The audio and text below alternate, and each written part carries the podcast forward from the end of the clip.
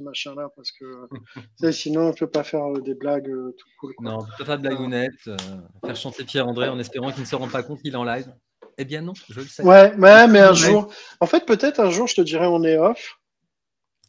Et là, et, là je me lancerai dans un poirier, dans un poirier ou un équilibre. Ouais, et en fait on sera, je vais enregistrer et ce sera le jingle. Et voilà. Et tu vois, c'est bien parce que le côté jingle, ça veut dire qu'on peut le répéter, ça ne te demande pas d'effort. Et c'est comme ça euh, ridicule pour la postérité et c'est parfait. ne, te dévalorise pas, André. Bon, ça fait quand même 38 secondes que nous sommes en live, donc. Il n'y a personne qui réagit. Bonjour, bonjour. Euh, y a-t-il des gens qui nous écoutent? Non, il n'y a plus personne qui nous écoute. En fait. Non, les gens s'en foutent, ils disent bon putain, ils sont. Bon, après, d'un autre côté, le sujet, ça va endormir tout le monde. Bim. Non, c'est pour les invités qui nous écoutent. Une blague. C'est pas sympa. Non, non, c'est pas Non, non, en plus, c'est pas, moi qui ai fait cette blague-là, hein, pour le coup. Mais voilà, mais non, mais il y, a en fait alors. Il y a des sur LinkedIn, en fait, on a des bonjours euh, de Chloé, Isabelle, Robin, euh, Valentin. Donc, euh, Ah, top, top. C'est Robin qui avait fait cette blague. Enfin, je balance, je dis ça, je dis rien. Eh ben, on est, on est live. Eh ben, bienvenue à toutes et tous. Euh, euh, salut François. Euh, bienvenue à toutes et tous pour ce 37e live. On va parler du RGPD GDPR. Ouais, c'est chaud boulette. Hein. Déjà, déjà, faut le, faut mettre les lettres dans le bon ordre. Hein. C'est pas moi un mot contre trip pour le coup. et de son impact dans le, le recrutement. Donc, c'est le règlement ou la réglementation générale de protection des données. Un texte européen. On va parler de ça d'ici un petit quart d'heure. Euh, ben oui, je sais que c'est super intéressant, c'est pour ça qu'on en parle. Euh, un petit jingle. Je suis perturbé, je vois les commentaires qui s'affichent pour le jingle, euh, c'est noté Virginie. donc on va parler de ça d'ici une petite moyenne dizaine de minutes. Euh, d'ici là, euh, mon bon ami Pierre-André, ça fait longtemps, au moins une semaine que je t'ai pas eu. Comment ça va Je ne t'ai point vu, mais oui. Écoute, ça va très bien, ça va très bien. Euh, non, ça a été une bonne semaine avec plein de jolis articles, sympa. J'étais content. Cette, année, cette, cette fois-ci, il y avait plein d'articles en français dans la newsletter SNP. Ouais, t'as vu, t'as vu. Eh, bravo, bravo. Merci. C'était top. C'était top. Et du coup, bah. Et attends, attends, je dois faire une incise assez courte, mais une incise tout de même. la question sourcing, parce que sinon on l'oublie et après on me dit mais ouais, mais Nico, tout ça, la question sourcing. Donc euh, le temps de la revue de presse, la question sourcing, c'est où était la personne qui détient le troisième plus haut score en termes de réputation sur Stack Overflow le 3 décembre 2015 euh, Voilà, vous avez une petite dizaine de minutes, euh, le, temps que Pierre-André nous dise quels articles il a aimés. Alors, quels articles j'ai aimés? Ceux en français. Euh, oh là là là là. Ouais, non, il n'y a pas que ça. Non, écoute, alors c'est marrant, en fait, il y a le premier article finalement sur l'illusion de l'équilibre, je l'ai trouvé extrêmement intéressant.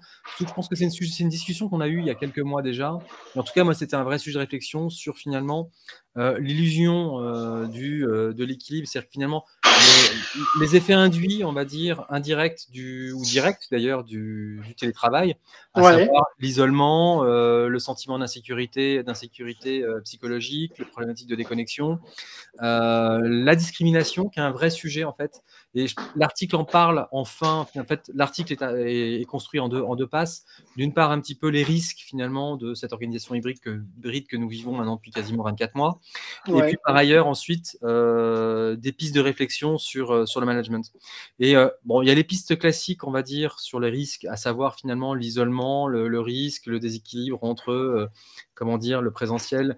Le, et la, différence de perception entre ceux qui sont présents et ceux qui être présent finalement c'est quand même aujourd'hui un des moteurs finalement d'une carrière parce qu'effectivement on a beau dire ouais le présentiel machin ou autre il n'empêche que loin des yeux loin du cœur et que le, le, le, télétravail pose ça de manière très cruelle euh, si on n'en est pas conscient, en tout cas, c'est un truc dans lequel on peut tomber très vite. Et voilà. S'il n'y a pas de, conscientisation sur le sujet, ouais, je suis d'accord. L'article, cite quelques, euh, comment dire, quelques, quelques chiffres effectivement sur et quelques études effectivement sur le sujet. Euh, avec aussi les problématiques, effectivement, voilà, on a 50% aujourd'hui des, gens qui ressentent la pression quand même de, implicite de revenir. Donc, c'est-à-dire qu'on a, on a, on, a quelque part les codes, on va dire, euh, du nouveau monde maintenant qui sont de télétravail ou autre, sauf qu'en fait, avec un ancrage encore très très fort sur euh, l'ancien monde qui est le présentiel. C'est pas simple. Euh, donc voilà, l'article là-dessus est, assez intéressant sur ce point de vue. Donc il rebalaye un peu ça. Les problématiques de discrimination, y compris sur les hommes et femmes. Finalement, le fait que le télétravail, euh, aujourd'hui, finalement, on a quand même une proportion de femmes qui sont qui ont plus encline en fait à rester en télétravail qu'à revenir parce qu'elles gèrent majoritairement euh, les comment dire les tâches les tâches ménagères. C'est triste, c'est comme ça. Alors que télétravail, c'est plutôt un super moment pour pouvoir effectivement inverser, renverser ça. Euh, et puis, euh, on le retrouve aussi, alors plus, plus surprenant, euh, sur la population noire, puisque c'était cité en, termes dans la, directement dans l'article, où globalement, il y en a quand même une partie qui n'est pas prête à revenir. je crois que c'est de l'ordre versus la population blanche, qui est plus encline à revenir. Et en fait, derrière, ce on a en explication le fait que effectivement revenir au bureau quand on, enfin voilà, c'est euh, resubir quelque part aussi cette discrimination. Donc finalement, il y a, euh, c'est un accélérateur de discrimination. ça, c'est des choses sur lesquelles je me dis, je dis tiens, c'est, euh, c'est intéressant, étonnant, ce serait certainement à, à, comment dire, à creuser. Du coup, les propositions, bon, c'est du renouveau managérial, alors ça fait un peu, comment dire, euh, je trouve déclaration un peu en mode, euh, c'est là où je dirais que l'article peut-être être un peu sur ses limites, c'est qu'en fait, il n'y a pas grand-chose de très concret. C'est plutôt des tips en disant voilà, bah, il faut communiquer la stratégie de ce qu'on entend par l'hybride, redonner le sens. Mais ça, on l'entend, on l'entend effectivement. Mais en fait, il y a un vrai sujet sur redonner le sens, je dirais, et, la, et redonner le sens au boulot, à l'organisation, et puis aussi à ce que l'on a arrêté comme stratégie hybride. Éduquer les managers, on a 28% des, managers qui, globalement, euh, connaissent les priorités de l'entreprise. Ça veut dire qu'il y en a 72% euh, qui ne les connaissent pas. Ou pas, pour qui c'est pas suffisamment. Alors, c'est tiré d'une étude anglaise, hein, donc une fois de plus. Euh, alors, ça donne une tendance, je dirais, parce que forcément, l'Angleterre n'est pas la France, mais en tout cas, voilà, ça oblige à avoir une Parce que dans, dans cette étude-là, quand il parle justement des discriminations raciales, tu vois que c'est orienté plus US parce qu'il parle de discrimination raciale, aussi avec euh, les hispaniques, etc. parce que voilà, là-bas, ils segmentent Oui, c'est vrai. Ah oui, c'est la Harvard Business School, donc forcément, c'est anglo-saxon, c'est une obédience anglo-saxonne. Euh, il y a le fait de voilà, une culture data-driven, de formaliser les règles de process et process. dit finalement, dans une culture où, euh, qui se veut plus souple, le télétravail un peu plus souple, finalement, ça implique aussi des règles beaucoup plus strictes, on va dire, sur les processus et les interactions. Ouais, ouais, je pense que pour le coup, après, sur le, télétravail, un des, côtés qui peuvent être positifs, c'est typiquement pour tout ce qui est. Euh, moi, j'aurais pensé que ça pouvait avoir des impacts positifs pour toutes les problématiques de euh, personnes à mobilité réduite. Tu vois, du coup, tu peux bosser de chez toi, tu n'as aucune pression à devoir mmh. aller te palucher des transports en commun pas adaptés, etc. Euh, donc, ouais, c'est comme tout. Je pense qu'il y, a du, y a du bon et du moins bon. Oui. C'est toujours comment tu t'en sers. Alors, même si on va dire la, dans, dans, les, dans, les, dans, les, travailleurs reconnus travailleurs handicapés, enfin en fait finalement la, la mobilité réduite c'est on va dire un infinitésimal par rapport à tous les handicaps qui sont, qui sont développés. Hein. J'ai commencé, moi j'ai commencé ma carrière, on va dire carrière, c'est un grand terme, mais j'ai commencé en fait à bosser, en, à bosser en faisant de la formation et de la sensibilisation aux entreprises sur le handicap. À l'époque, c'était les lois 87, donc c'était dans, un autre siècle. Mais non, mais effectivement, euh, et l'image du travailleur handicapé en chaise roulante, finalement, c'est euh, c'est quasiment rien par rapport au reste. Il y avait aussi les problématiques d'évaluer que le télétravail pousse effectivement à évoluer la contribution réelle. Et là-dessus, finalement, on se rend compte qu'il y en a quand même euh, 36% euh, des personnes qui estiment qu'elles sont évaluées euh, sur la base de leur performance. Ça veut dire que les autres sont, sont estiment qu'ils ne sont pas évalués là-dessus. C'est alors, c'est pas à prendre argent comptant, c'est qu'en fait, ça revient sur le, sentiment d'incompréhension vis-à-vis de l'évaluation et le sentiment que ça peut être unique. Il y a les problèmes de reconnaissance. Donc, c'est beaucoup plus profond. Effectivement, ça, ça amène à une réflexion vraiment sur le management. Et puis la sécurité psychologique. Finalement. Donc, euh, globalement, l'article se conclut sur le fait que finalement, le travail hybride pose des vraies questions managériales et avec des réponses très naïves à l'heure actuelle. Et il y a un vrai sujet, effectivement, à creuser. Mais c'est une conviction. Hein. Moi, je J'ai quelqu'un, donc ma, ma, femme vit son onboarding en ce moment euh, en, en, remote. C'est pas simple un onboarding.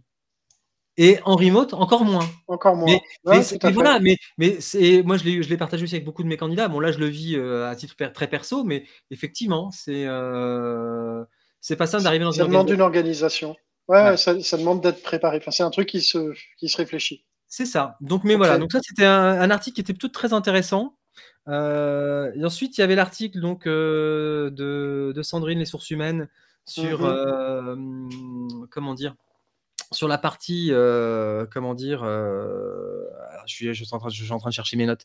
C'est la com non verbale, non? Ouais, sur la com non verbale.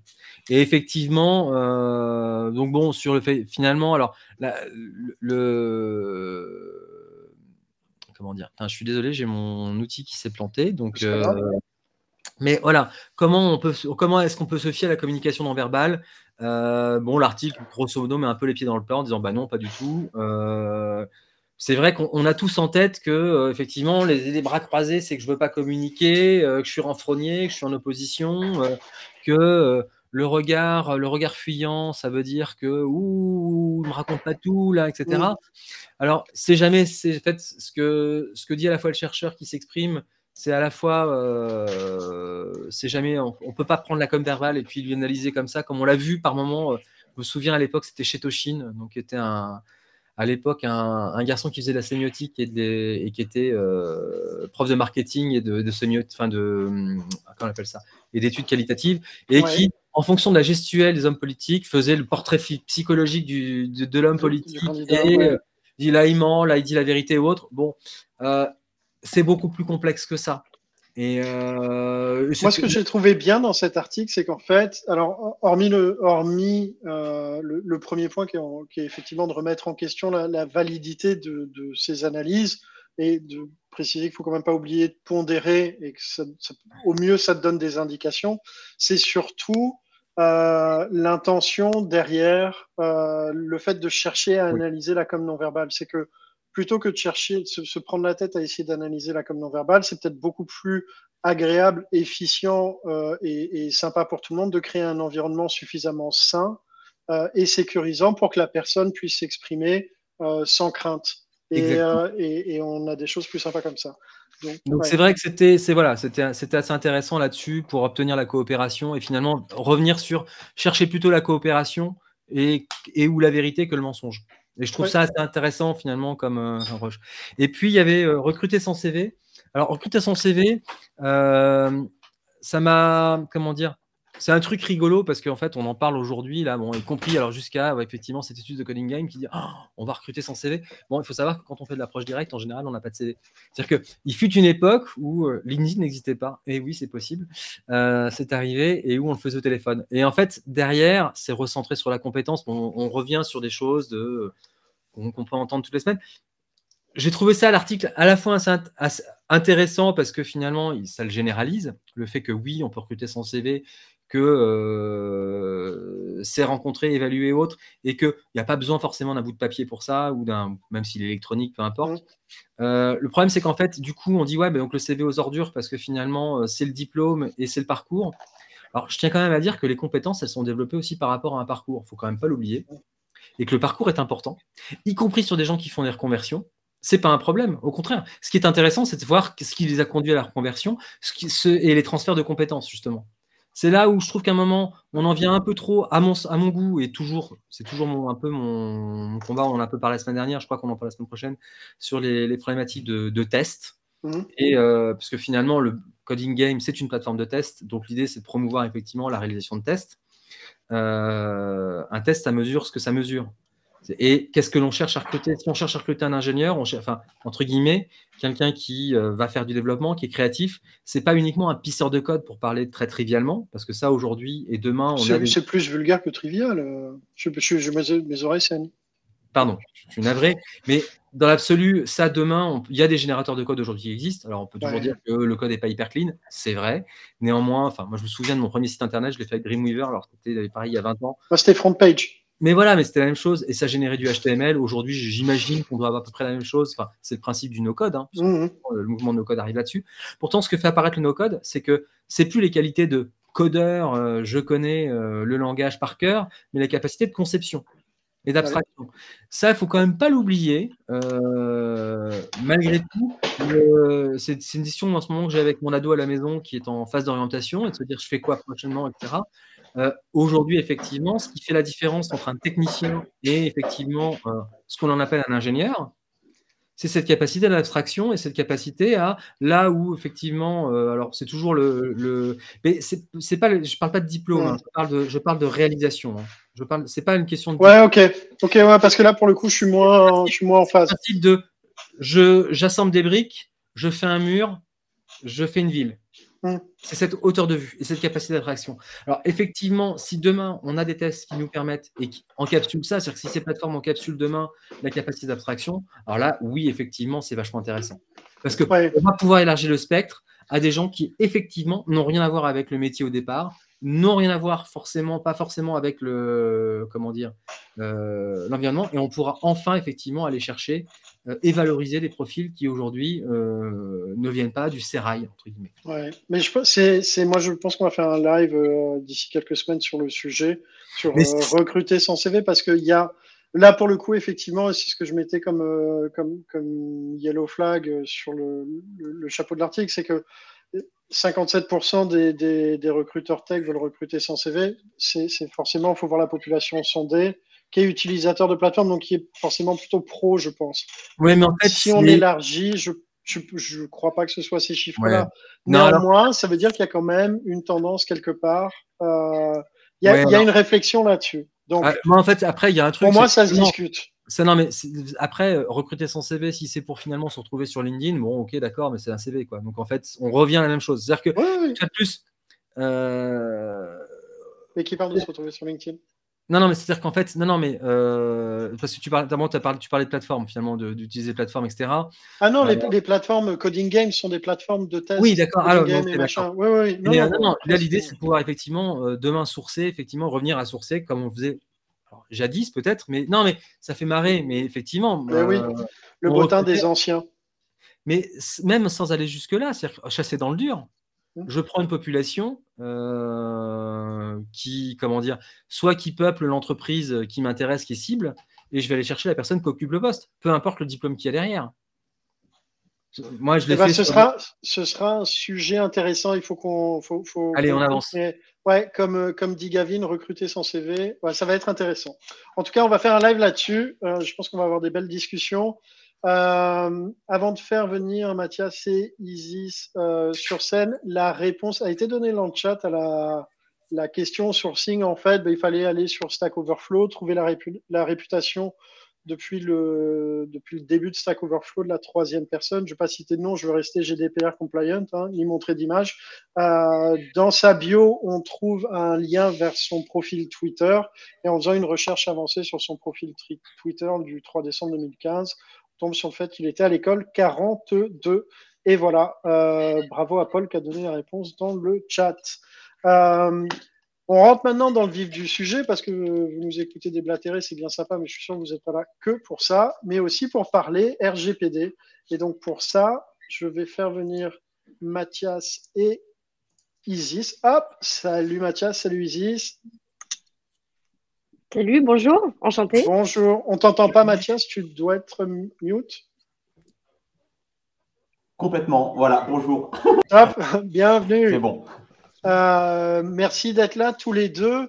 Euh, peut-être pour euh, nos, écouteurs, spectateurs, je ne sais pas comment on dit ça, enfin les personnes qui sont avec nous aujourd'hui et qui ne vous connaissent pas, Isis, est-ce que tu pourrais te, te présenter ton parcours, ta vie, ton œuvre? Avec plaisir. Donc moi, Isis, je suis actuellement Head of Legal chez HireSuite, en charge en particulier du programme de conformité, etc.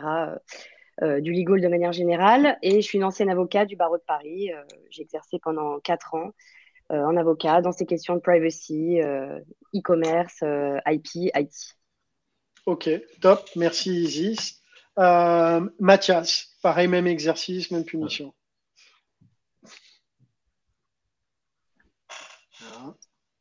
Mathias du cabinet Lighton.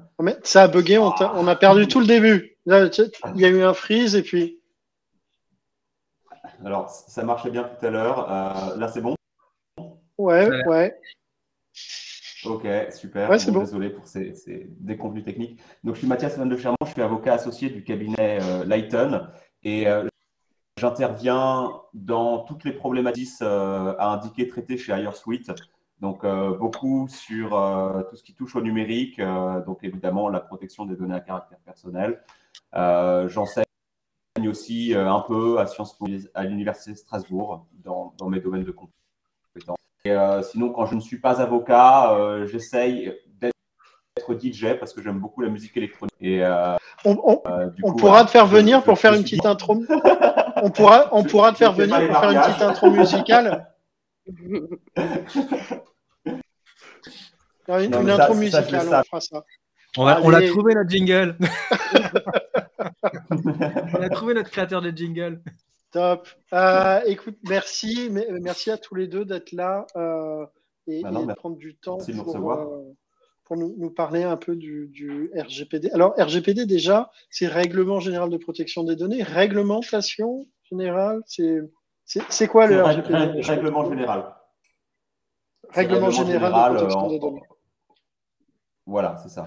Et du coup, c'est qu'il euh, il faut absolument le RGPD et pas la RGPD. Euh, parce que utiliser euh, le féminin est un indicateur. bon, on maîtrise peut-être pas forcément le sujet. ok. C'est peut-être parce que les gens pensent la réglementation, mais oui, ok. le règlement général. C'est vrai, c'est vrai. Et alors, est-ce que vous pouvez nous expliquer, comme si on était des enfants de 5 ans, ce que ce que c'est le, le, RGPD, tu vois, c'est, je suis perturbé. Isis Le RGPD, donc c'est le règlement euh, qui est en vigueur depuis mai 2018 et qui en fait a permis d'harmoniser un petit peu euh, l'ensemble euh, de, la, de la réglementation et de la législation relative à la protection des données en Europe. Donc ça donne des grandes guidelines, des grands principes. Après, chaque État va appliquer sa propre loi tout en respectant ces grandes guidelines. Euh, voilà. Nous, en France, on a la loi informatique et liberté, par exemple, qui est une vieille loi de 78, donc qui a été évidemment updatée, mise à jour. Euh, et ça permet également, euh, ça a changé pas mal de choses le RGPD par rapport à ce qu'on avait déjà avant. on a essayé, enfin, ce règlement permet de responsabiliser davantage les acteurs et surtout de prendre en considération de manière assez significative euh, la protection des droits et libertés des personnes concernées. C'est-à-dire, on veut protéger les données, responsabiliser les personnes qui les traitent et qui les collectent par euh, le biais de beaucoup de choses et notamment des sanctions super importantes euh, en cas de non-respect. Et ça, donc, c'est chaque État européen a son, son, son, son, organe de, comment dire, de, de enforcement, de, de qui, qui, veille à l'application. Ouais, son autorité de contrôle. Merci. Voilà. Euh, ok. Et donc, en France, c'est la CNIL, c'est ça? Oui. Ok. Euh, ouais, quel est. Quel est, euh, Ouais, vas-y, Mathias, vas-y. Non, non, c'est effectivement la CNIL et du coup, il y a des, enfin, la CNIL a, des homologues dans chacun des pays de l'Union européenne et ces homologues et la CNIL y compris euh, font aussi partie d'un organe euh, européen qui s'appelle le Comité européen de la protection des données, qui euh, a la charge de piloter et d'uniformiser l'interprétation du RGPD au sein de l'Union européenne. en gros, c'est là où toutes les CNILs de, de l'Union européenne se retrouvent pour, pour faire la fête et de, savoir, et de définir ce qu'on a le droit de faire et pas faire dans la limite du RGPD. Et donc, est-ce que ça veut dire, on, dévie un peu pour le coup, mais est-ce que ça veut dire que l'ambition est d'avoir une application uniforme euh, du RGPD au niveau européen?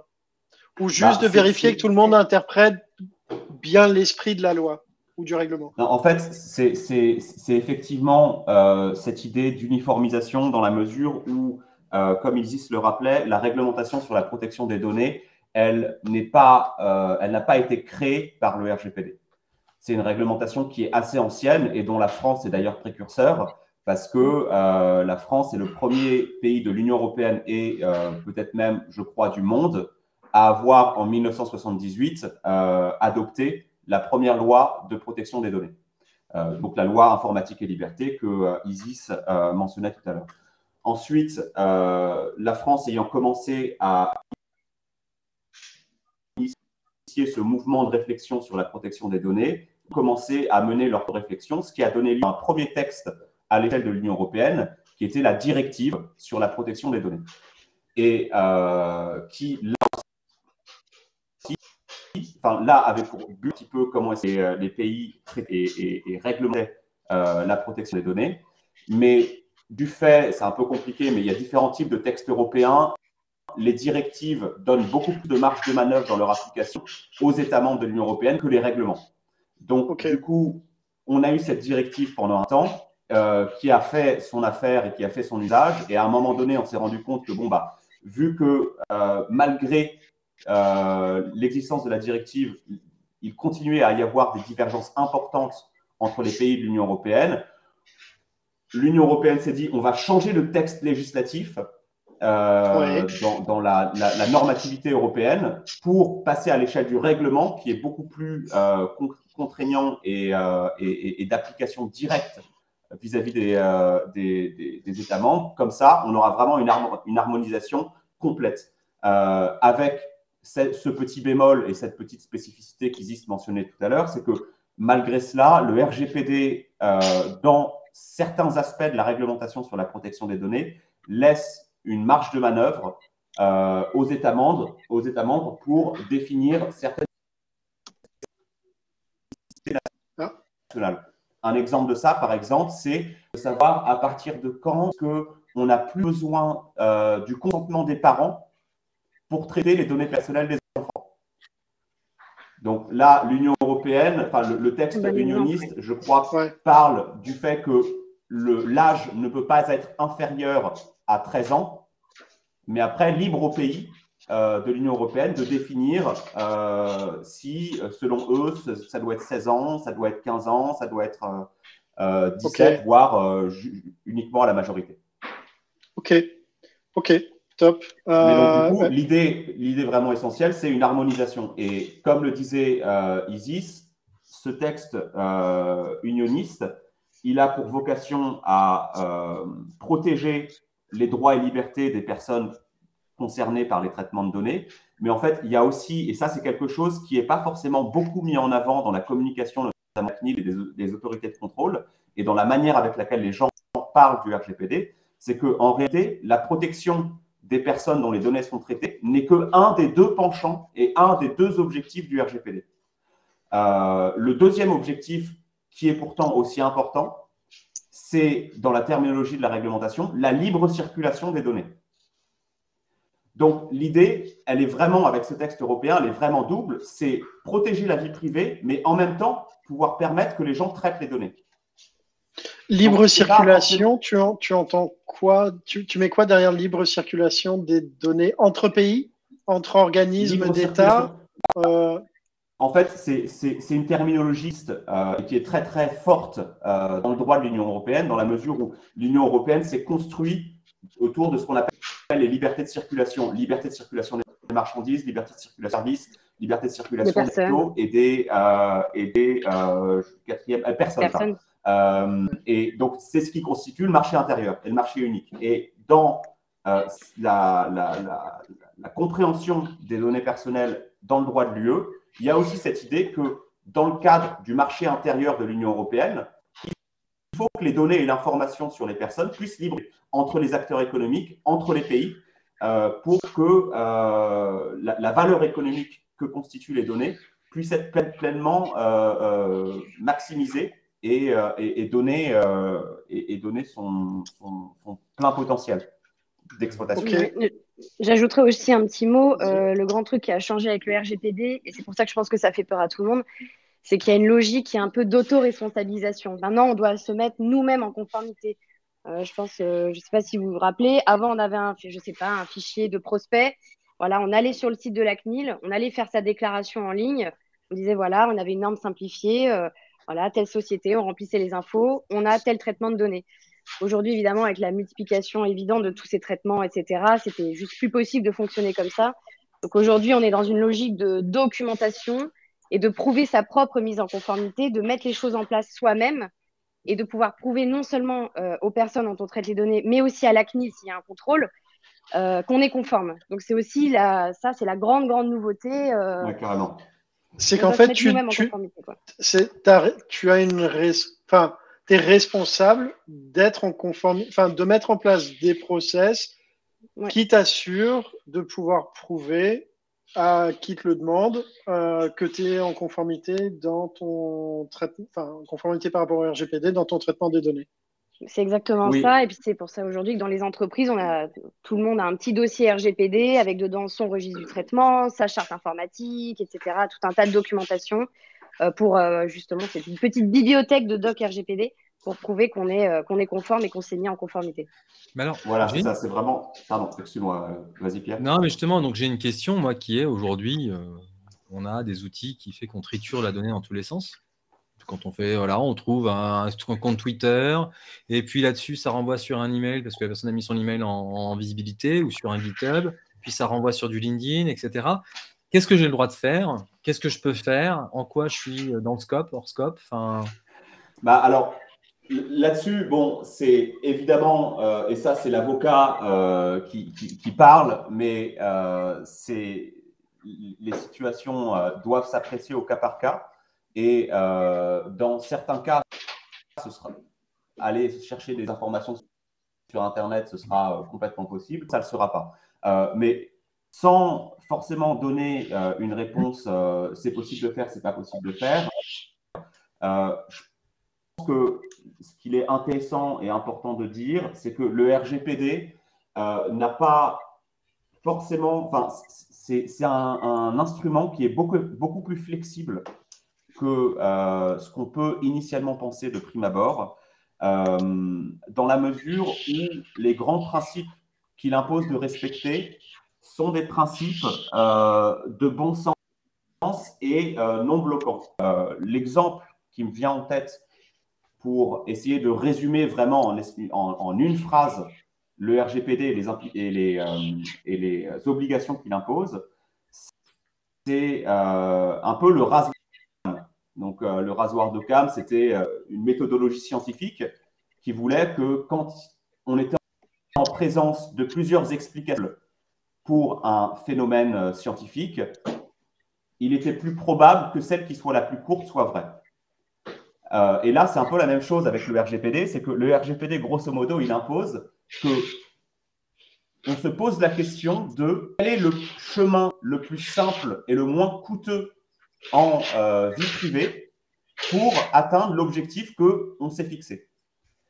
Et euh, là-dessus, par exemple, c'est sur la question du recrutement et de la réutilisation d'informations qui sont euh, sur Internet, c'est la question, ce sera de se poser, par exemple, bon, bah, est-ce que les informations que je récupère sur Internet sont strictement nécessaires à ce pourquoi j'ai besoin de les utiliser? Donc, euh, si par exemple, euh, sur LinkedIn, bon, bah, les informations euh, qui sont pertinentes, c'est son CV, son parcours professionnel, académique, etc. Mais mhm. l'information de sa, son appartenance à une ethnie, c'est pas une c'est pas une donnée qui sera possible de récupérer, par exemple. C'est ce type de réflexion-là tout le temps que le RGPD amène à se poser qui, encore une fois, n'est pas une, logique de on a le droit de faire, on n'a pas le droit de faire. C'est on a le droit de faire sous réserve que ce soit euh, pertinent.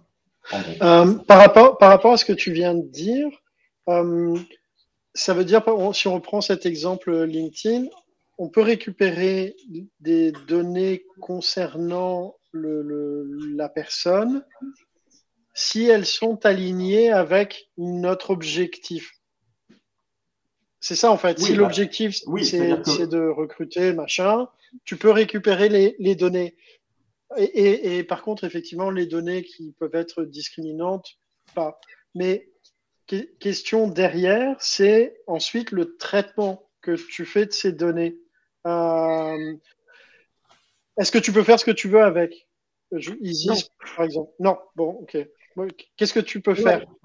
Je dirais que non. Moi, ce que je pense que tu voulais dire, Mathias, c'était ça, c'était l'objectif et euh, euh, la proportionnalité et le principe de finalité. Je pense que c'était ça. C'est pourquoi est-ce qu'on collecte la donnée? On en a besoin pour le recrutement. Ça, c'est clair. Donc, comme disait Mathias, je suis d'accord. On va pas aller, enfin, on va pas aller collecter des données qui servent à rien. surtout dans le monde du recrutement, il y a d'autres considérations aussi d'ordre éthique, etc. Il y a encore d'autres enjeux que la, le pur traitement de la data. Mmh. mais effectivement, non, un traitement de données à caractère personnel, il est licite que s'il repose sur l'une des bases légales qui est prévue par le règlement. la première, on, on, la connaît tous, tout le monde se pose la question, surtout en ce moment, c'est le consentement. Quand on va consulter un profil LinkedIn, qu'on a envie de recruter cette personne, qu'on a envie de la contacter, euh, quelque part, à aucun moment elle a consenti à quoi que ce soit. On est d'accord avec, ça. Dans ce cas-là, ça va être un petit peu plus compliqué. Il va falloir trouver euh, une, autre, base légale euh, pour, que ce traitement soit licite. Et c'est aussi là où on peut beaucoup se fonder sur l'intérêt légitime, qui est un autre fondement légal. Il y en a d'autres. Hein, par exemple, un recruteur va aller collecter des données à caractère personnel relatives à euh, le RIB de son salarié parce qu'il en a besoin pour sa paie, il va aller euh, collecter son numéro de sécu pour la médecine du travail, pour tout un tas de choses. Ça, ce sont quelque part des obligations légales. Euh, voilà. Donc ça, c'est un autre fondement, l'exécution d'une obligation légale.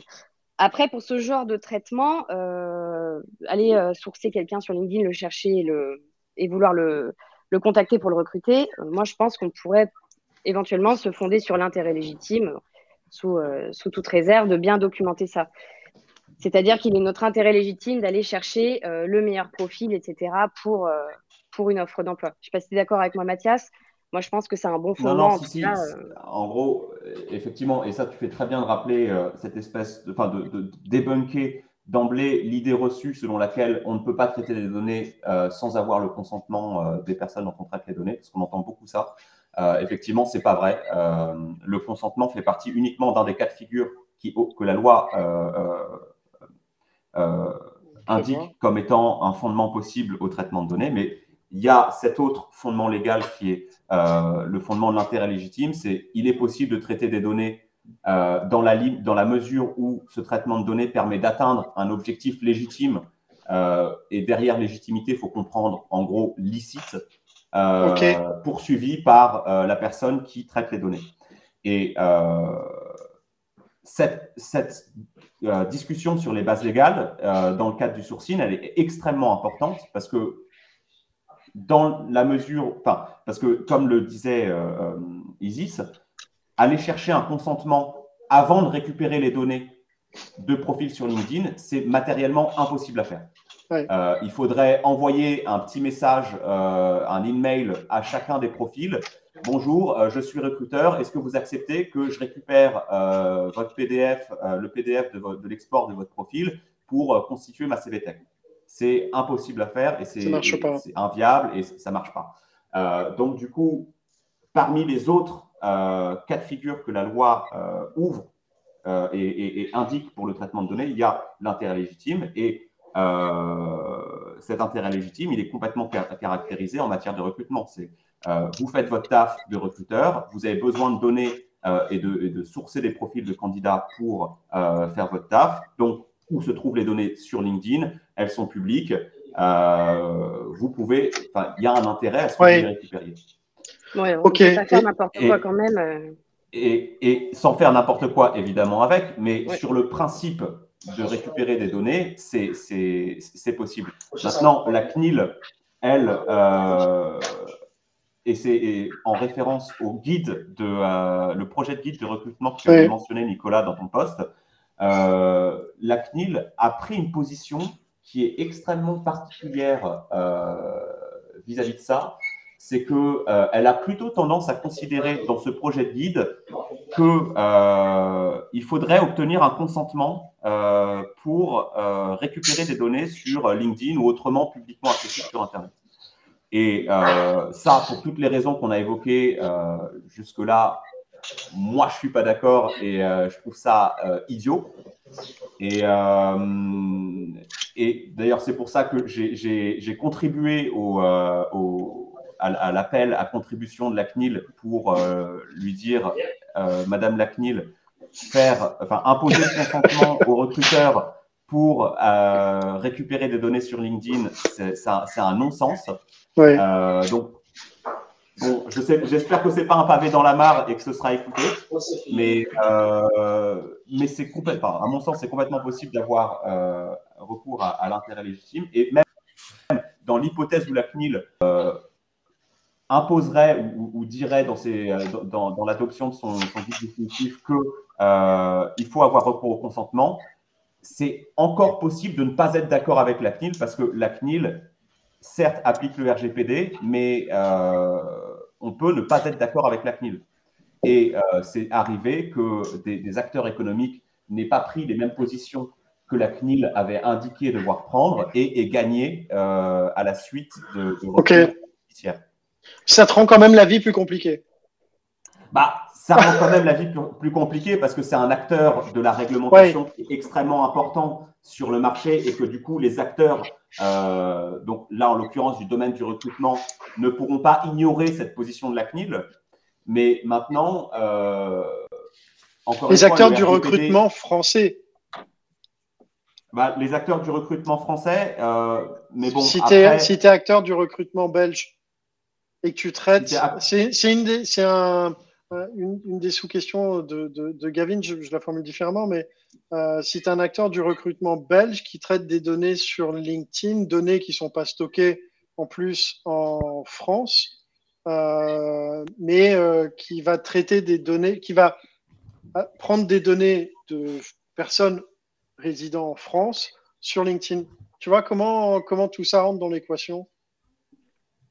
De toute façon, c'est par rapport à la personne concernée en elle-même. C'est une personne européenne, euh, c'est application du, du règlement. Et puis, euh, pour répondre aussi euh, à la question là dans le chat, ils disent on pourrait, mais que dit la loi On doit être couvert à 100%, pas, pas juste peut-être. comme disait Mathias tout à l'heure, chaque situation est différente de toute façon. voilà, ça c'est la réponse de juriste, mais qui est vrai. Chaque traitement est différent, etc. Nous, enfin moi, je considère, je suis complètement d'accord avec euh, le point de vue de Mathias sur la position de la CNIL, euh, qui a changé d'ailleurs parce qu'il y a deux ans, euh, on en discutait avec Mathias, elle disait que l'intérêt légitime était tout à fait possible pour constituer une CVTech. Aujourd'hui, elle préconise davantage le consentement, mais c'est qu'on est qu'à l'état de projet. Ce que je vais ajouter aussi, c'est qu'effectivement, on peut se fonder sur l'intérêt légitime, mais il y a quand même des garde-fous. On ne peut pas se dire bon bah c'est de mon intérêt que je le contacte, donc c'est bon, voilà, je suis couvert. Euh, ce qu'il faut à minima quand même, c'est informer les personnes euh, de la manière dont j'ai collecté la donnée. Euh, c'est-à-dire, je t'ai trouvé sur LinkedIn, voilà, donc c'est comme ça que j'ai eu ta donnée, etc. Et surtout, si la réponse, enfin, si la personne répond, moi, je veux pas que tu me contactes, bon, bah voilà. Il faut arrêter. On, ne le fait pas. Donc, ce sont les deux garde-fous, je dirais quand même. C'est on informe les personnes, on les facilite. Et d'ailleurs, chez Airsuite, on a écrit un livre blanc avec des modèles de, de messages qu'on peut mettre dans ces emails, de réception des candidatures, justement du, des cas où on a sourcé, etc. Il y a même un modèle de politique de confidentialité, je pourrais vous le partager si vous voulez. Euh, voilà, je crois qu'on l'a euh, déjà mis dans la newsletter, mais ouais, mais toujours. Hein. Je ne pense pas, parce qu'on l'a finalisé hier. Ah bah non alors. Bah, alors c'était le projet dont on. Ouais, c'est le projet. Bah écoute, avec plaisir, comme ça on le mettra dans l'édition de dimanche. Ouais. Top. Donc, donc voilà, donc moi je pense qu'à tout le monde il faut faire ça. Oui, et, je suis, évidemment, je suis, d'accord avec Isis. Et pour revenir sur cette question, qu'est-ce qui se passe si je suis en Belgique? Effectivement, Isis a raison euh, de, rappeler que le RGPD s'applique à, euh, à partir du moment où il est question des, données de personnes qui sont dans l'Union européenne. Et euh, donc là-dessus, sur la question de l'applicabilité du RGPD, c'est j'ai. En revanche, Là où effectivement il peut y avoir un débat, c'est que euh, on parlait tout à l'heure du fait qu'il y avait plusieurs autorités de contrôle dans l'Union et qu'il y en avait une par pays. Et là, en fait, quand la CNIL parle de euh, on a besoin d'avoir euh, un consentement pour récupérer des données sur LinkedIn, évidemment, on parle de du RGPD par l'autorité de protection des données française. Donc, c'est tout à fait possible que dans sa propre doctrine, l'équivalent CNIL de la Belgique, enfin en Belgique, même interprétation.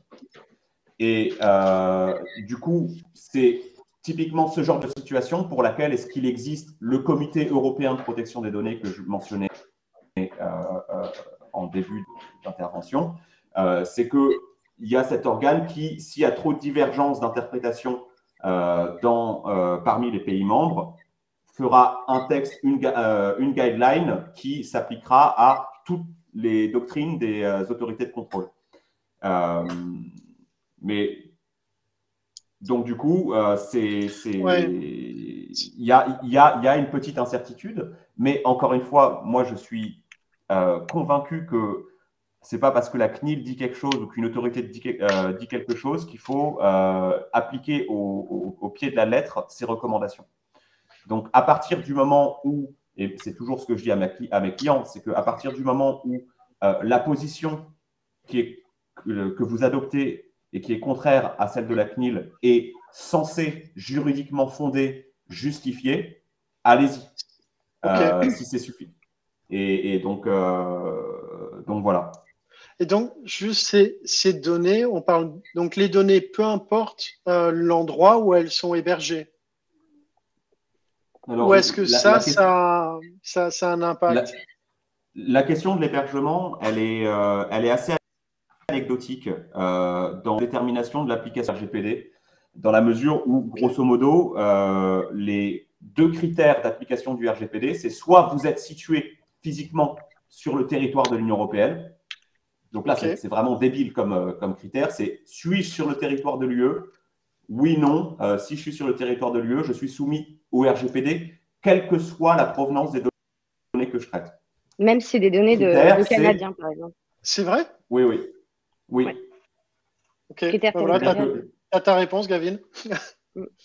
Euh, et après, l'autre critère, c'est si je ne suis pas sur l'Union européenne, dans, l'Union européenne, est-ce que le traitement de données que je fais traite des données de personnes qui sont situées euh, sur euh, l'Union européenne ou dans le cadre d'offres de biens ou de services dans le territoire de l'Union européenne. Donc en fait, la question de l'hébergement, elle est vraiment complètement absente de, de, de, l'applicabilité C'est une, question de localisation physique. Je reformule pour être sûr d'avoir bien compris, mais en gros, c'est dire que euh, si je suis une entreprise qui traite des données qui est basée quelque part en Europe, que, mes que les données que je traite soient de citoyens américains, euh, canadiens, peu importe, euh, chinois, on s'en fout. Ouais, on s'en fout. On est soumis au RGPD.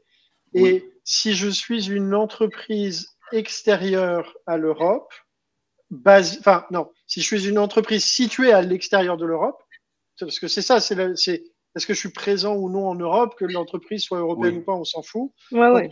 Si je suis une entreprise localisée à l'extérieur de l'Europe, aux US, et que je traite des données de personnes, de résidents ou de personnes qui sont sur le territoire européen alors, le, le, critère, ce n'est pas le critère de résidence, c'est qu'il faut que ce soit des personnes, euh, il faut que ce soit des personnes qui soient localisées euh, physiquement sur le territoire de l'Union européenne ou dans le cadre de la fourniture d'une offre de biens ou de services dirigée vers l'Union européenne. Donc, par exemple, euh, je suis une entreprise américaine, je traite des données d'un Américain qui se connecte depuis un ordinateur en France à mon site internet, je suis soumis au RGPD parce que le comportement que j'examine est celui d'une personne sur le territoire de l'Union européenne, même s'il est américain. Je ne sais pas si c'est clair. Mais en fait, c'est. En gros, ça s'applique quasiment tout le temps. Quoi. Hire to All, qui est un outil américain, typiquement, un traitement dissocié entre les données, effectivement, pour sourcer aux US, aux US et en Amérique du Nord, versus en, euh, versus en France, où en France, du coup, l'outil n'est pas très exploitable parce qu'il faut avoir, ils sont vraiment sur cette euh, approche très légaliste de il faut le consentement avant de contacter la personne. Bon, il en je, euh, je fais une question un peu. Un, peu bateau, mais ça veut dire que le gouvernement américain qui traite des données de concitoyens américains qui résident sur le territoire européen doit se conformer au RGPD, en théorie. en théorie, complètement. Ok, ok. Dans la vraie vie, la question doit se poser. Euh, voilà. Ok. Euh, J'irai vivre en théorie. Hein. Euh, en théorie, c'est beau. Question. Alors pour le coup, question d'Ismaël. apparemment, dans le projet de guide de la, CNIL, de la CNIL, il y a des différences et donc pas la même rigidité entre les réseaux sociaux type Facebook et les réseaux sociaux pro. Euh, que, je sais pas, Isis ou, ou, Mathias, vous pouvez apporter une, un éclairage là-dessus? Mathias, vas-y, ouais. Alors, oh non, mais on en avait discuté, c'est pour ça. Il y a, en fait, alors, c'est là où on va rentrer un peu dans une notion qui est la plus complexe du RGPD, euh, qui est le traitement ultérieur. En gros, le RGPD il encadre très précisément euh, la manière dont les données sont traitées entre le moment où une personne émet des données et toute la chaîne de traitement qu'il peut y avoir derrière euh, sur ces données. Attends, refais-le, refais-le, mets-le. J'ai eu une synapse qui a sauté, donc euh, vas-y.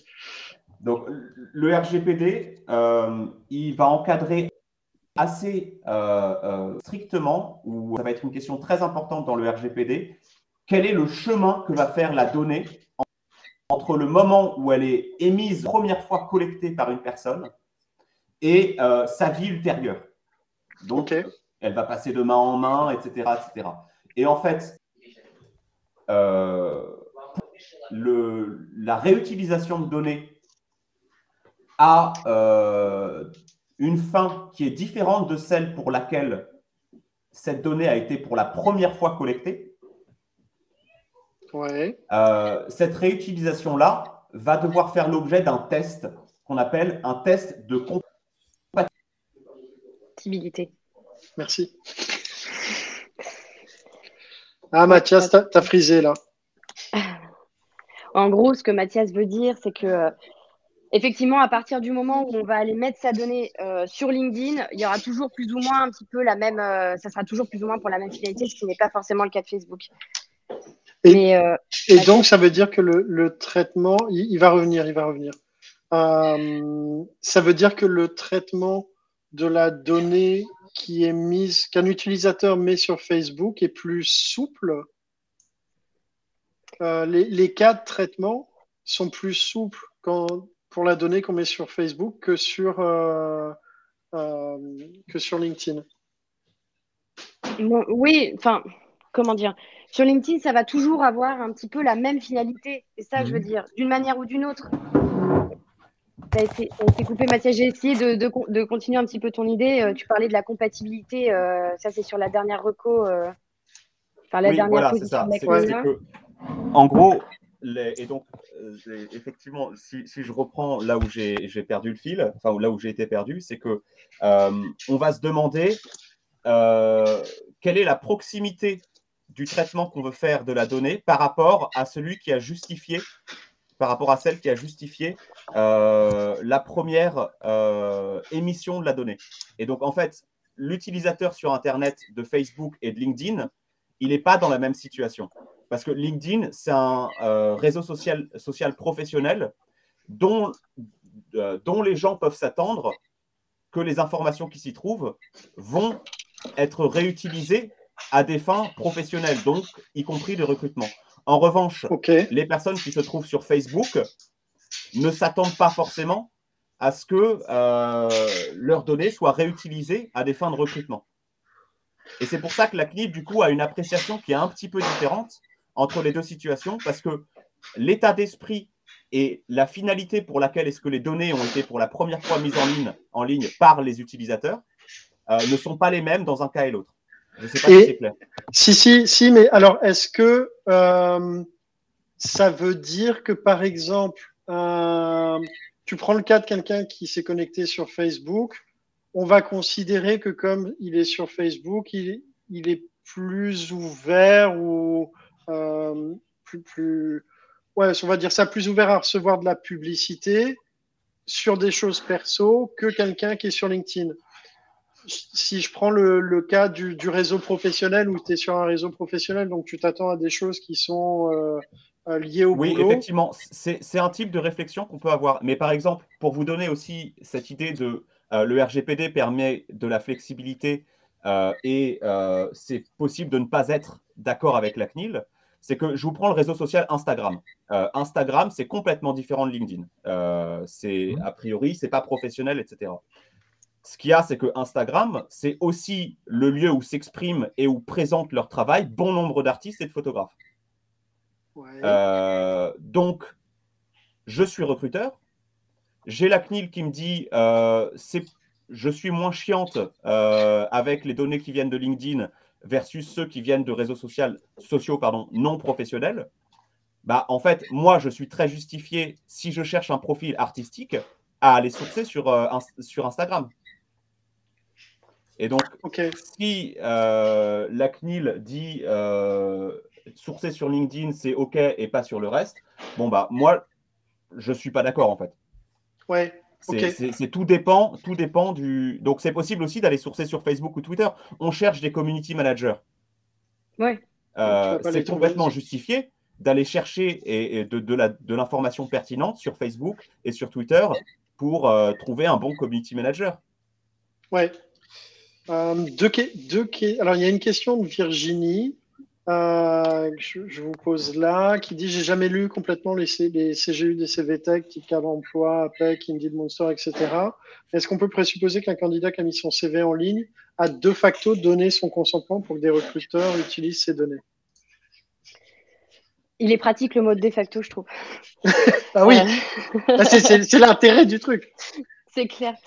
Euh, moi, je dirais que le juridiquement parlant, euh, la personne n'a pas donné son consentement techniquement euh, au recruteur en s'inscrivant sur LinkedIn. Ce sont deux choses différentes.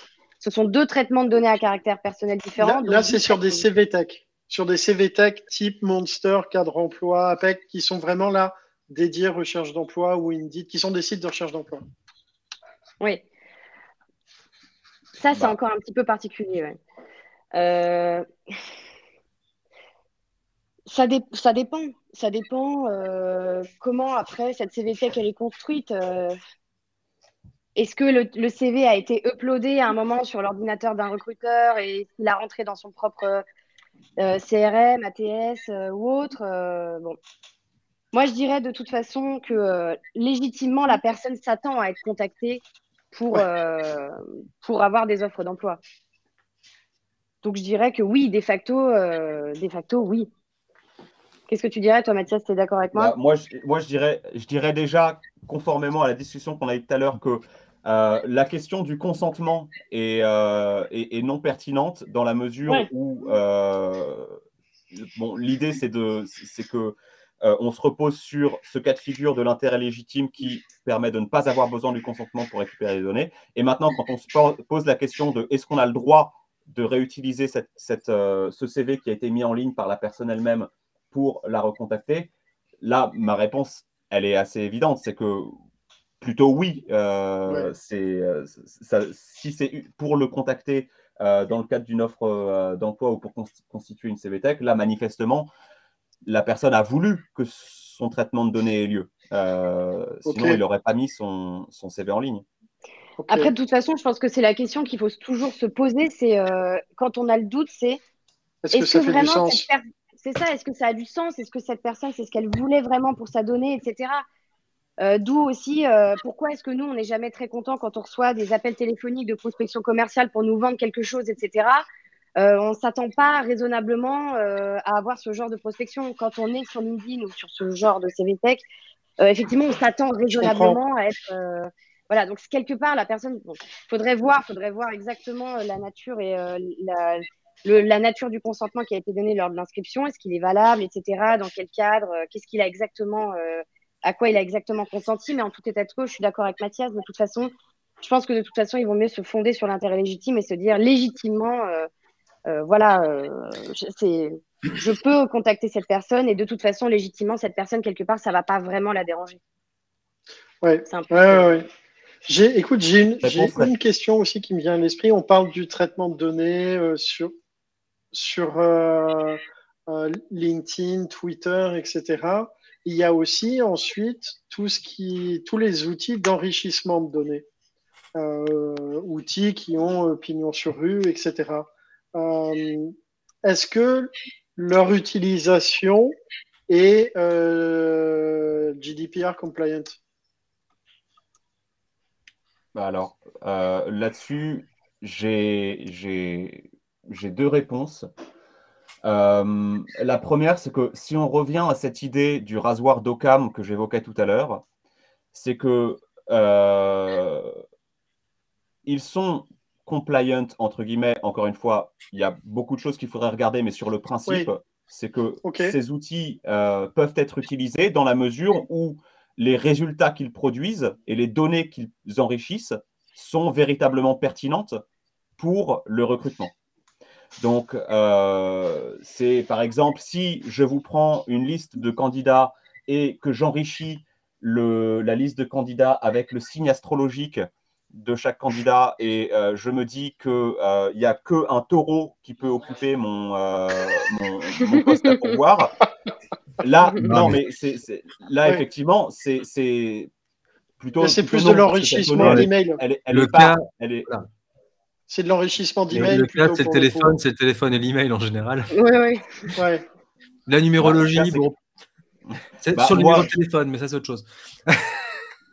mais alors, moi, je, même, je, retournerai la question dans l'autre sens c'est que si tu as euh, un profil sans possibilité de le contacter, ton profil ne te sert à rien. Donc, quelque part, tu es obligé d'avoir des coordonnées de contact pour que ton profil te serve à quelque chose pour ton, pour ton traitement. Parce qu'un profil sans contact, c'est euh, pour un recruteur, j'imagine que c'est pas, c'est, pas un profil exploitable. Pas, pas, beaucoup de valeur, oui, ouais, tout à fait. Voilà, et alors après, euh, il y avait une autre considération que je voulais évoquer, c'est que, euh, alors, si on prend le cas de figure, non pas de l'enrichissement des coordonnées de contact, mais de l'enrichissement des candidatures, euh, par exemple en utilisant des outils qui attribuent des scores de pertinence, euh, etc. Euh, ça, c'est, je vais juste éluder la question parce que c'est une, c'est une partie de la réglementation du RGPD qui est extrêmement compliquée, qui a trait à ce qu'on appelle la automatisée ou non.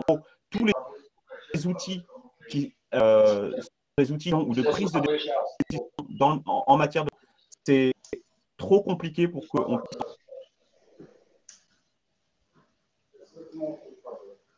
Aïe, ça y est, Mathias. Alors, Isis, que, que voulait dire Mathias? Bah, je pense que ce sont des outils qu'il faut manier avec prudence. De toute façon, tout ce qui est scoring, etc., c'est toujours un petit peu. Euh, ce sont des sujets qui sont toujours assez touchy. Hein. Ouais. Euh, ça, c'est clair. Euh, qu'est-ce qu'on score exactement? Est-ce que c'est automatisé? Est-ce que ça ne l'est pas? Ça, je pense que de toute façon, s'il y avait une réponse à cette question, euh, il, y aurait, il y aurait plus de juristes RGPD, data privacy du coup. ok. Donc, il faut voir au cas par cas toujours. Ça, c'est vrai que c'est un peu, c'est un peu une réponse de Normand, mais c'est vrai, ça dépend. Je reprenais juste sur ton outil scoring. J'imagine que tu voulais ah bah, il a été complètement. Non, non, non, non, attends, hop, il revient. Bim, voilà. je, suis vraiment désolé. Du coup, je, je fais des, des, tests de, euh, de rapprochement. euh, non, non, mais. Voilà. Ouais, on, on, parlait des outils de scoring. Ce que tu voulais dire dessus sur ah oui, euh, le scoring ou l'aide à la scoring, Ouais, sur les outils d'aide à la, à la décision, euh, c'est une, une, réglementation, enfin, c'est une partie euh, plus compliquée du RGPD. Euh, dans ah la mesure où elle est plus encadrée. Et euh, du coup, là-dessus, c'est impossible qu'on rentre dans les détails de comment ça fonctionne. Mhm. Mais euh, l'idée à retenir, c'est que c'est pas impossible de les utiliser, c'est juste que c'est un peu plus compliqué. Il y, a plus de, de, choses à prévoir pour le faire, mais c'est pas impossible. Oui, notamment une intervention humaine, etc. Euh, voilà, surtout dans le domaine, pour le coup, ça c'est quelque chose qui est assez touchy là-dessus, puisque dans le recrutement, euh, on a des considérations purement légales, etc., mais aussi d'éthique. Et on se dit si c'est une machine qui, euh, qui, écarte des candidatures systématiquement, sans, enfin voilà, il y a tout un tas de conditions à respecter. C'est vrai que là, la réglementation là-dessus, elle est très très stricte, même très très très stricte. Il y a, y a une question aussi sur la, la, la durée de conservation des données. Parce que pour le coup, tu vois, quand tu as, euh, je sais, tu es, une entreprise, tu un ATS avec des candidats, des gens qui ont candidaté ou avec qui tu as échangé, etc. Donc, il y a la durée de, de, de, conservation de la donnée. À un moment, ce que je comprends, il faut réobtenir leur consentement. Donc, renvoyer un mail en disant, au fait, on a tes données, est-ce que euh, tu es OK pour les conserver? Euh, ce, qui est, ce qui est assez particulier, c'est quand tu fais ça, si la personne te dit euh, non, je suis pas OK pour que tu les conserves, ça veut dire qu'elle accepte de revenir à un moment ou un autre dans ta base et d'être recontactée puisque tu ne veut pas que tu conserves ces données. Donc, si tu ne les conserves pas, tu ne conserves plus la mémoire du fait que tu essayé de la contacter. Donc, si ça se trouve, tu vas la recontacter. Bah là, la CNIL, elle est assez. Euh, voilà, la durée de conservation, elle préconise largement deux ans à compter du dernier contact avec la personne concernée. Euh, donc c'est pour ça qu'on va avoir sur pas mal de sites maintenant, j'ai envie de dire beaucoup beaucoup de sites, quand on va uploader son CV, qu'on va candidater, on va avoir cette petite case à cocher, j'autorise euh, l'entreprise à conserver mon CV pour une durée de deux ans, euh, ouais. afin d'être recontacté ultérieurement pour d'autres opportunités, blablabla. Donc ça, on, écrit souvent va... ce non, texte, mais... non? Ouais, ouais, beaucoup. Euh, donc voilà, mais après, euh, et ça pareil, c'est un sujet sur lequel on avait pas mal discuté avec Mathias, euh, c'est sur cette histoire de dernier contact. Qu'est-ce que ça veut dire, le dernier contact? Est-ce que c'est à partir du moment où la personne a, a reçu un email? Est-ce que c'est au moment où nous, on lui a envoyé un email et elle l'a ouvert? Voilà, donc ça, c'est encore un sujet qui n'est pas, qui n'est pas tout à fait réglé. Mais, et, comment tu fais quand tu as quelqu'un qui te dit je, je ne veux plus que tu me contactes? Tu dois garder ses coordonnées pour ça tu dois garder bah, la, la, trace des échanges avec alors, lui. C'est, c'est, alors là, c'est une petite subtilité qui, est, qui, est, qui va faire peut-être sourire, mais euh, en gros, Isis euh, parlait tout à l'heure d'un concept qui est important dans le droit des, des, de la protection des données, c'est celui de la finalité. Ce pourquoi est-ce qu'on traite les données. Et euh, en fait, les droits que, que, les personnes exercent à l'égard de, de leurs données s'apprécient finalité par finalité. Donc, par exemple, quelqu'un qui dit Je ne veux plus que vous traitiez mes données pour me contacter euh, à des fins de recrutement, ça ne veut pas dire que vous ne pourrez plus traiter de données sur cette personne-là. Ça veut dire que vous ne pourrez plus traiter de données pour le contacter pour le recrutement. Mais l'inviter à un event qu'on organise, oui. Bah alors bon, ça, ok, c'est la ça, subtilité. Ça, okay. Mais en revanche, mais en revanche, euh, euh, conserver euh, l'information de ce que cette personne-là a exercé son, son, son, droit de ne plus être euh, contacté à des fins de recrutement pour justement ne pas euh, le réintégrer dans la base de prospection ou de euh, ou, ou d'emailing, ça c'est quelque chose qu'il est possible de faire et même c'est conseillé de le faire. Ouais. C'est juste que du okay. coup là on traitera la donnée pour une autre fin qui est celle de euh, une liste de personnes qui se sont opposées euh, à être recontactées. Et après, okay. pourquoi pas, c'était des idées aussi dont on avait discuté de pourquoi pas pseudonymiser un petit peu ce profil-là, par exemple, lui attribuer un identifiant aléatoire, euh, 1, 2, 3, 4, 5 H. Voilà, on sait que 1, 2, 3, 4, 5 H ne veut plus être contacté à des fins de prospection. Bon, on peut toujours revenir vers son nom, etc. Mais au moins, on sait qu'il y, a une y a une mesure de sécurité complémentaire quand même. Euh, voilà, on l'a euh, ouais, au moins. Si l'adresse mail re rentre dans le système d'une manière ou d'une autre, tu peux bloquer, quoi. Ou le, voilà, si le, le, média de contact re rentre dans le système, tu peux bloquer. Ok. C'est un exemple, hein, mais euh, je me, moi je pense que c'est une bonne pratique en tout cas. Euh, voilà, c'est une couche de sécurité supplémentaire. Euh. On a, alors c'est un sujet sur lequel je pense qu'on peut durer encore assez longtemps pour le coup, mais on a, on a déjà bien débordé de notre, notre heure prévue.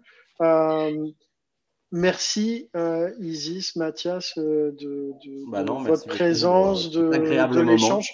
C'est super intéressant. Donc, euh, à l'occasion, je pense que je, je, je, serais ravi de vous accueillir, euh, continuer à parler de, de sujets euh, type RGPD ou euh, faire un focus éventuellement sur un point ou un autre, ou avoir un jingle. Voilà, comme ça. euh, Mathias. euh, petit, petit, mot de la fin, euh, comme d'hab, pour, pour, pour, les invités, Isis, un, un, un, dernier mot.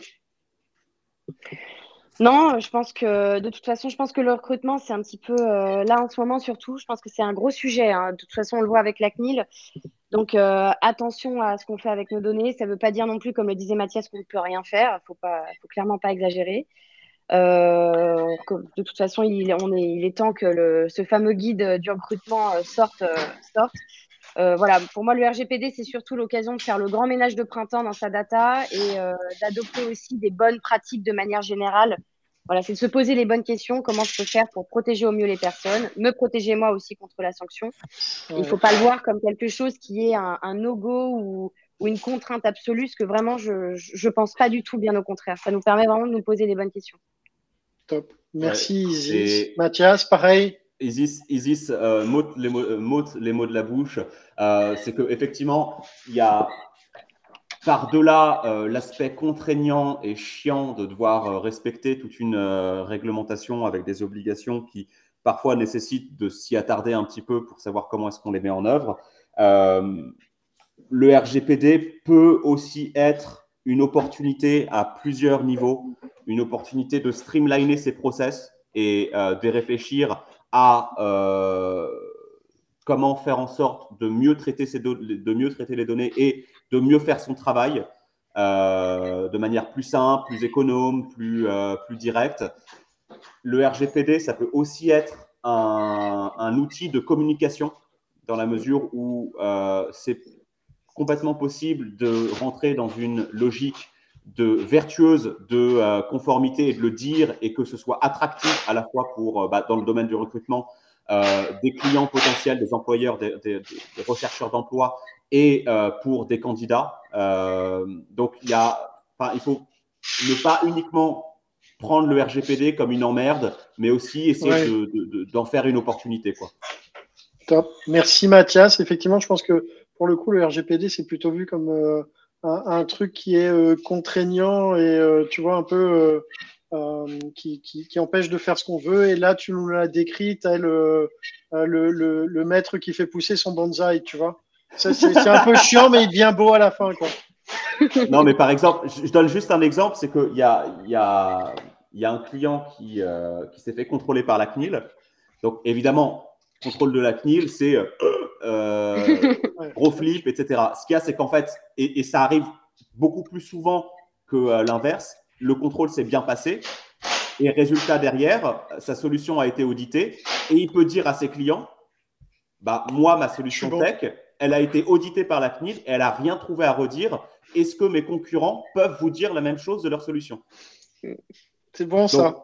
Ouais, c'est beau. Moi, à la fin, j'étais content que ce contrôle CNIL arrive et qu'il soit bien passé pour mon client. Ouais. Ok. Et, lui était très content aussi. En fait, ce qui est passionnant sur la CNIL et sur ces sujets-là, en définitive, c'est que ça nous amène à avoir finalement des réflexions de data linéage et donc d'avoir sur la, véritablement le cycle de vie de notre donnée quand elle rentre dans un système ou autre, y, compris scrapping, y compris enrichissement, enfin, et d'être capable de documenter ça.